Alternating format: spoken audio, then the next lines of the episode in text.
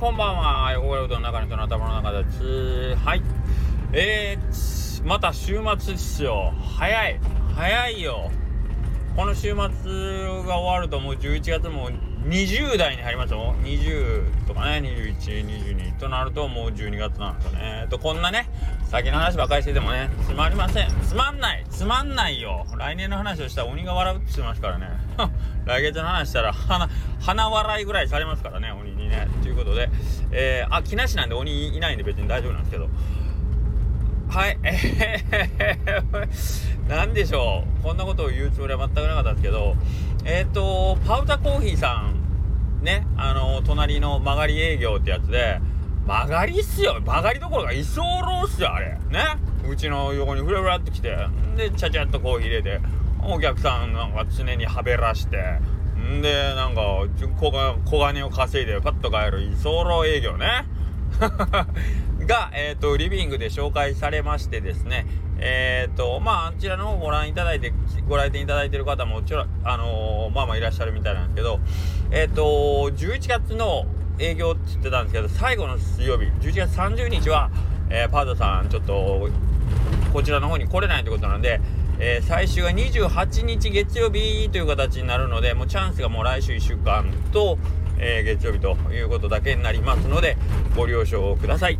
で、えー、23日水曜日祝日営業あるんですけども、えっ、ー、と、ちょっと申し訳ないんですけど、コーヒーのお客様は、えー、っと、まあ、お店混み合ってる時間帯に関してはテイクアウトのみでお願いします。えー、っと、ちょっとうちの方も座席の関係でなかなか、ゆっくりコーヒーを飲んでいただくっていうのが厳しい時間帯が出てくるのであと駐車場なんですよね。駐車場にちょっと車が入りづらくなっちゃうので申し訳ないんですけどコーヒーテイクアウトのみの時間帯がありますのでその辺はご了承ください。と言ってもこれを聞いてるのは4人だけなので4人の方よろしくお願いします。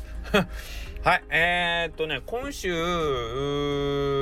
まあお店がすごいゆっくりしとんですよね。落ち着いとる感じなんですけどこう不思議なもんで、あのー、まあ自分のこれジンクスなんかわかんないけど、まあまあええうどんが今週できるんですよ。で、うわ、調子ええなで、うどんが調子ええ時って大体お客さん少ないんですよね。もう少ないから落ち着いてゆっくり売ってるから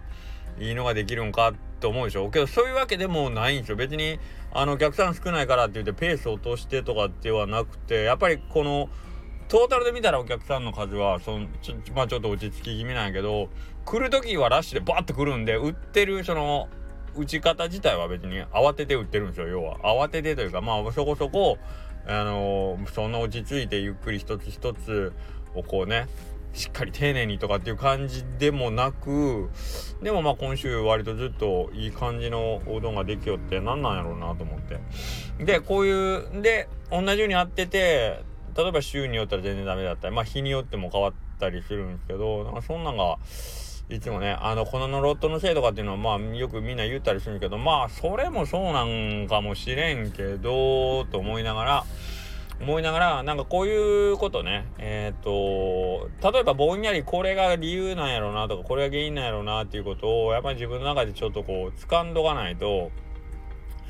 えっ、ー、と、僕嫌なんですよね。だから、例えば今日忙しかったな、なんで忙しいのかのその理由、今日暇やったなってなんで暇やったかの理由っていうのを自分の中で、えー、っと、蓄積して持っておくことってすごい大事で、これはあの経営だけじゃなくて、日々のそのね、あの過ごし方の中でもそれは絶対皆さんやっといた方がいいというかまあ 言わなくても多分やられてるでしょうけどなんで今日こういうことが起こったんかなっていう理由をあのしっかり突き詰めてる人っていうのはあの物事に動じなくなるんですよね。それが自分の中でコントロールできるのかどうかっていうのを主導権が常に自分にあるっていう状態をね作ってる人っていうのはえっ、と落ち着いてるしえっ、とまあ一緒にいる時に割とこう何て言うのパニックにならないというかまあ冷静にものを考えてる人がそういうタイプだと思うんですけどうん、だからいきなりわ理由なんていうのあのよく人にこういきなり怒り出したりする人いるじゃないですか。っていうことはもうまずないタイプの人ですよね。はい。だから常に冷静で一緒にいてて安心感があるというか、うん、まあだからそういう人だと話が早いんですよね何話するにしてもだからなんかこう信頼関係も作りやすいということなんでこれで多分日々の賜物なんやろうなってまあ僕は勝手に思ってるだけで一時確認してるわけじゃないんですけどうん。えー、っと世の中に起こる全ての出来事に関して原因があるから何かの結果が起こる。まあ因果の関係がはっきりしてるっていうことを頭で理解してる人っていうのは非常にえー、っと何て言うかな。えーとまあ、信頼できるし、えーと、その人自身の、えー、精神が安定してるっていう感じ。っていうこと。むやみやたらに不安になったりしないし、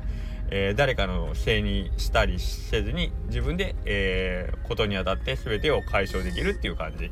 うん、をできるんでこれは多分あのそういうことが癖づいてるんやろうなと思うんで。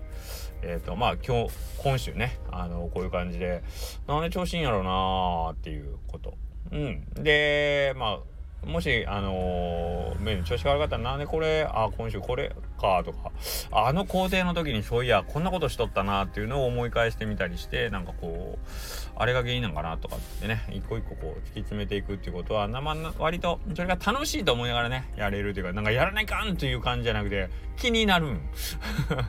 いい理由が気になる、悪い理由が気になるっていうね。うん、そういう感じでなんかもう物事を捉えていけばえー、っとその周りの人にね、えーと、落ち着きとなんかこう信頼を与えられる人間になるんじゃないかなとこれは勝手に僕は思っております。はいというわけで、えーと、また明日の祝日祝日じゃない週末、えー、元気に乗り切れるように頑張りましょう。はいそれではさようなら